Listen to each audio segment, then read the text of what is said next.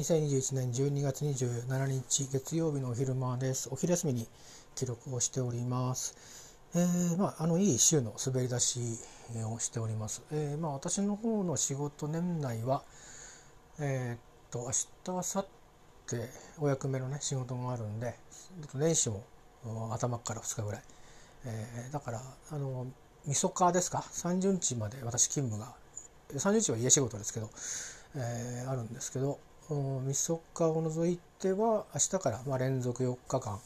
お役目の仕事をこなせば年末年始は無事、えー、乗り越えるということになってで、まあ、年始から新規一転またいろいろ役割上の仕事をやったり、えー、あとはまあ何ですかねあの頼まれた仕事をやったりして、えー、多分3月までは行くんじゃないでしょうか。あるいは1月どっかで移動があるかもしれないし分かんないですよ、えー、分かりませんが、えー、まあそんな感じでとりあえず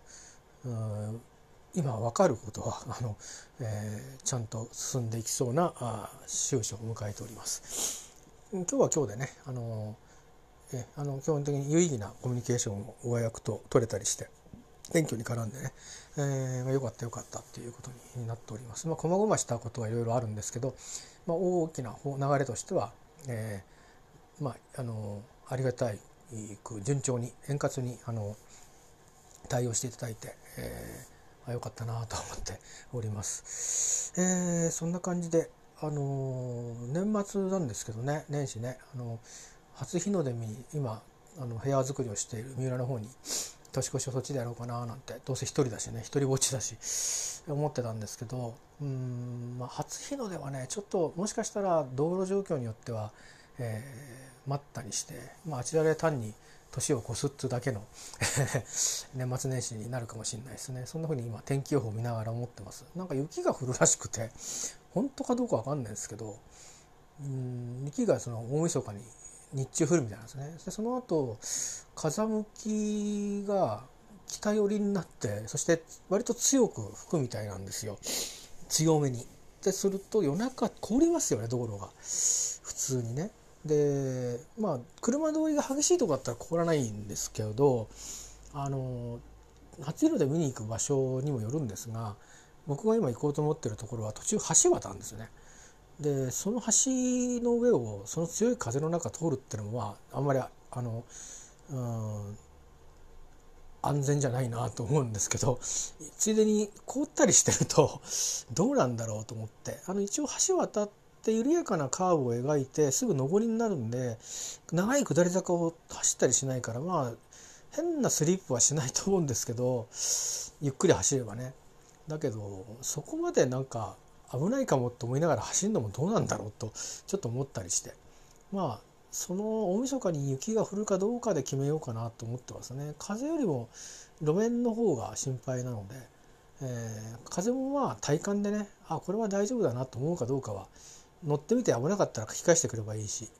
なんですけどあのまあまあ見れないかもしんないなということを頭に置きながら行かなくちゃいけないなとちょっと天気予報見ながら思ってます。えー、まあ改めてねその風景のいいところに行くのは翌日日中日が明るくなってから行ってもいいんでしょうし、えー、ですね。でもいつまでいようかなと思ってまあ3日の日はここに丸一日いたいんで2日の日中にはここに戻ってきたいと思ってるんですけどまあ行ってみて気分が良ければもう1泊して 2日の日に帰ってくるし、えー、まあ少しお腹いっぱいになったらもう1日中に帰ってくるみたいな。感じにしようかなと思ってますし、えー、まあなんならよほど天気が荒れてたらねあのまあ諦めて あの、えー、今いる場所で、えー、静かにどうせ休みも短いですからね4日間だけなんで、えー、年を越そうかなと、まあ、そんなふうに思ったり、えー、して天気予報を今日眺めておりました。まああのー安全がね第一ですしだまあいろんな流行り病もあの流行ってますからあの体が疲れたりストレスになったりすることはあんまりしない方がねストレスっていうのはこの場合あの心理的なストレスじゃなくあの健康のね体への与えるストレス負荷っていう意味でね、えー、なのでまああの慎重にやりたいと思います。でえっとそうだ昨日やっとね ディズニープラスっていうチャンネル無料で今月あと数日間見れる期間だったんですよ。なんか携帯のサービス変えたらついてきて。でやっとねゲットバック見終わりましたよ。長いからね1本2時間ちょっとある、まあ、映画なんだと思うんですけどそれが3エピソードあるんですよ。で最後のエピソードにあのルーフトップライブのね映像が入っててまあそこにだけ先に見ちゃえばよかったんですけどやっぱり途中も初出しでしょこれ。あのこんなに彼らはコミュニケーションしながら音楽作ってたのかってなんだかんだ「レッド・イット・ビー」ってちょっとダークな面があってなんかポール独裁主義みたいな 印象が強かったですけど全然違っててまあ一箇所ねやっぱジョージとこう軋轢が起きたっていうのも生々しく描かれてましたけど、えー、でも、まあ、本当にこんなもんまで出したっていいのかっていうぐらい生々しく映像がもう声も、えー、記録されてて僕は別にビートルズビートルマニアビートルズマニアではないですけどまあビートルズの音楽は一通り全アルバム聴きましたしあの聞き直しもしましたしで改めてすげえグループだなって思う部分とあのしてみればこのこのグループとたくさんいたであろう同じぐらいのことをやってたグループと何が違ったんだろうかっていうのが分かんないぐらい彼ら本当ロックンロール好きだったりあの自分たちが育ってきた時に聴いてきた音楽が大好きでしょうがない人たちなんですよね。でそういう人たちいっぱいいたんだろうけどどこが違ったんだろうなっていうのはあのよく分かんないんですけどやっぱり人の出会いとかあるんですよねタイミングとかね。あのブライアン・エプスタインとかそういうものの出会いとかあとはそのまあアメリカでも受けたっていうのも大きいと思うんですよね。多分おそらくはイギリスだけだったら割と批判する時代割と保守的なんであのまあイギリスも不景気になって以降はそのうん、保守性は影を潜めた時期もあるんですけどいまだにあのブリグジットとかしちゃうっていうのがそれなりに保守的なんですよね。あのまあ、自国を守るっていう意識内向きの意識が生じやすいお土地柄なのでうんなかなかビートルズもアメリカでもし受けなかったらあそこまですごいことになってないと思うんですあの時代に。今でこそねイギリスのグループやあのヨーロッパのグループがアメリカでも人気が出るっていうのは別に珍しいことではないですけどでもあの当時にするとまあアメリカカから生まれたものっていうか元をたどすとねあのアメリカやイギリスがとかが寄ってたかってまあ他の欧州の国も植民地を持ってましたけどアフリカ大陸からまあ奴隷制奴隷貿易で、えー、新大陸に渡ったりあるいは南米などに渡ったりした人たちっていうのがの音楽とそれから、欧州とりわけ、まあ、アイルランドであるとかスコットランドであるとかそういったところから、えー、移民をしていった人たちが持ち込んだあのケルト音楽だとかそんなものがこう融合していって、うんまあ、アメリカのポピュラー音楽のルーツになってたりえー、すると思うんですねそういうとこあると思うんですよね。でそれがあのビートルズがまあ再びこう出会う感じでで自分たちの音楽を、えー、作り始めるとこにプロデューサーがいろいろ加わっていってで彼らなりの、えー、音楽をまあ作ってったということでね、えー、まあでしかも、まあ、ポールもリングもまだ現役でやってますからね。ついこの間もアルバムが出たりしてたと思いますけどリングはね、えー、まあジョンは凶弾に倒れジョージは、えー、お亡くなりになって、えー、まあなんか、まあ、あれぐらいビッグな人になると死んじゃったり亡くなったっていう時にはああとかあの亡くなり方も亡くなり方なんでおおってジョンなんかはね思ったりしますけどでもなんかあのご家族の方たちはそういうふうに思うかどうか分かんないですけど僕らあの音楽が好きな人たちにとってみるとまるであのああいうゲットバックみたいな映像を見るとねまだ生きてんじゃねえかなっていう気が錯覚するぐらい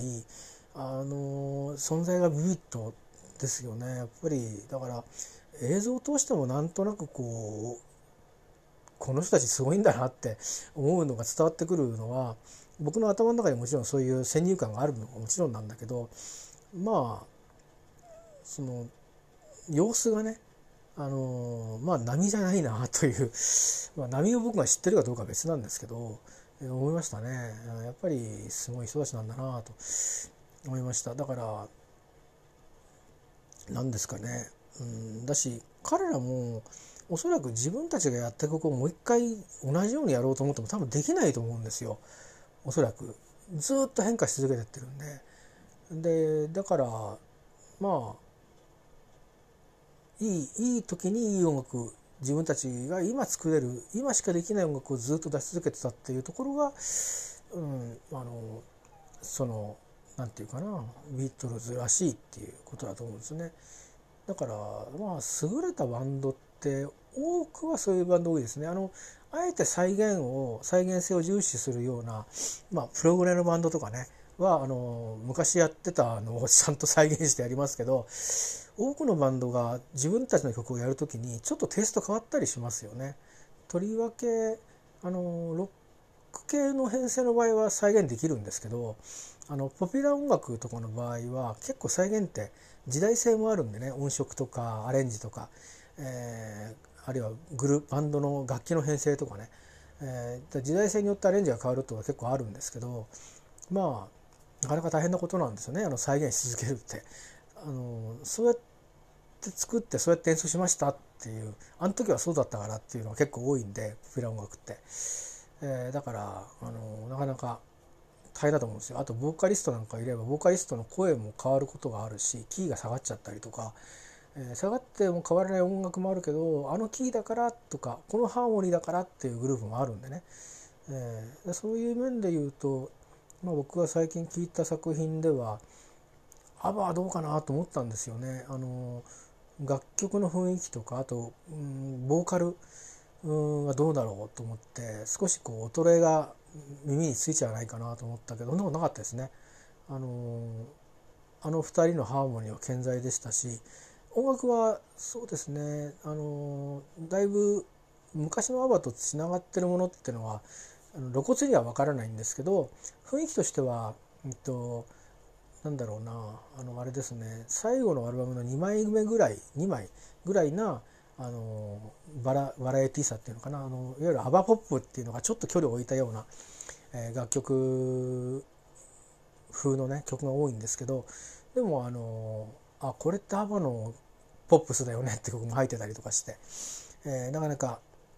いいですよ「ボヤージ」っていうアルバムですけど。でライブはなんか VR か AR かを使うみたいなんであの若い頃の、えー、イメージのあの分身アバターがライブをやるような感じでで実際に演奏してるのは本人たちみたいなそういうショーをやるような企画があるそうなんでそれもそれで楽しみですね。まあ僕は別に今のあのあのメンバーはそのまま歌ってくれても全然平気なんだけどなと思うんだけど、まあ、彼らとしての、まあ、あれがあるんでしょうねあのイメージというかこういうふうにやりたいっていうのがねあるんでしょうね。あのまさにだからそういうふうな実験もやってるからただ集まってリバイバルでやるんじゃないよっていうまあ彼らなりのあのプライドというかそういうのもあるのかなと思うんですけどイギリスの方ではアルバムチャートでもねあの割と高い位置に入ってるようですよ。あのつい最近、えーと、エド・シーランとか、えー、アルバム出したみたいで僕も知らなかったんですけど今度はあのあれイコールでいいんですかねエド・シーランのアルバムってなんかプラスとかディバイドとか、えー、なんかそんな数式の記号のアルバムの名が多かったですけどイコールになってあれ無限にいけるからいいですね。多分平方根とかも合うんでしょうね。ルートとか。もあるだろうし関数とかで使うデルタとかもあるんでしょうしやる気になれば。あとは高等数学になっていくといろいろとありますもんね。極限とか。あね微分積分とかである。そういうシグマとかモツアの親愛の。あれはあれですよね。数式を離れてちょっとロロギリシャ数字か。そんな風なあのことになってっちゃうかもしれないけど、えー、まああのそんなあれであのエド・シーラーのアルバムがも上位なんですけどアバのアルバムもあの UK チャートでの上位に入ってるみたいですね。えー、だからあの僕もあのアルバムが出た日付で多分買って聴いてましたけどね、えー、一時期ヘビロテしてましたけど少しあの聞きすぎたんで今ちょっとお休みしてますけどまた聞いてみたいなとか思ったりしてます、まあ、そんなことでね、まあ、ビートルズの「ゲットバック」見終わったよっていう話だけなんですけど、えー、まあ良かったですね。やっぱりあのー、で何がいいってあの「レッド・イット・ビー」の映画の中でもあの屋上で演奏してる映像って入ってるんですよ。確か。3回ぐらいねテレビで見たと思うんですけど。であるいはドキュメンタリーで。でそれを映画の映像を使ってドキュメンタリーみたいな感じだったんですけど。だし多分あのゲットバックの中でカメラマンがこうカットとかってやってたりする時に撮ってた映像を使ってるんだと思うんですけど。でゲットバックはそのそれをドキュメンタリーとして撮ってる映像を全部使ってるんで。まあなんかとにかくいずれしても生々しくていいんですよ。それから音楽もあの確か映画では見なかったような角度からその同じ曲2回2回やったりとかそういうのを全部流してくれてるしそれから警察官とか周りの人たちが見てて下でこうちょっと軽くあの賛否両論みたいになってる映像も確か映画の中でもあったと思うんですけどそれがもっともっとたくさん出てくるんですよ。うん、誰が演奏してるか分かりますか？とか「ビートルズでしょ」とか「いいわよね」とか、あの、まあ、イギリス英語でね。あのイギリスの英語っていうかイギリスの人がよく使う「いいじゃん」っていう。うん、いいわねみたいな英語があるんですがジョリー・クッドとかね。あのそんなのを使う女性の方がいたりとか。あのそれとかいきなりなんかあの怒ってる若いサラリーマンがいたり、えー、オールドサラリーマンがいたり、えー、サラリーマンっていうか稼ぎにビジネスマンっていうかな。けしからんみたいな文句をこう警察官に言ってたりとかして、まあ、実際にそれは急に音を鳴り始めたらなんだってことになりますよね。えー、だからあのあれが今だったらまあなんとか法経営なんとか法違反とかって少しあのお叱り受けたりしつつでも、まあ、なんかあのたまにありますよね今でもねでも今だったら別にやること自体はああやったんだっていうのあるじゃないですか人を別に謝れば謝るわけでもないしあのまあちょっと迷惑はかけるけども唐突にそういうサプライズで何か始めるっていうのはまあ今だったら別に珍しいことではないですけどあれが70年になる前の60年代の終わりで別にデモ行進を始めたわけでもなくですよ、えー、ただ屋上で音楽をバーンと鳴らしたっていう、えー、いうそれがあのやるというねあの大まじで大まじでやるという。であれがまあ録音されて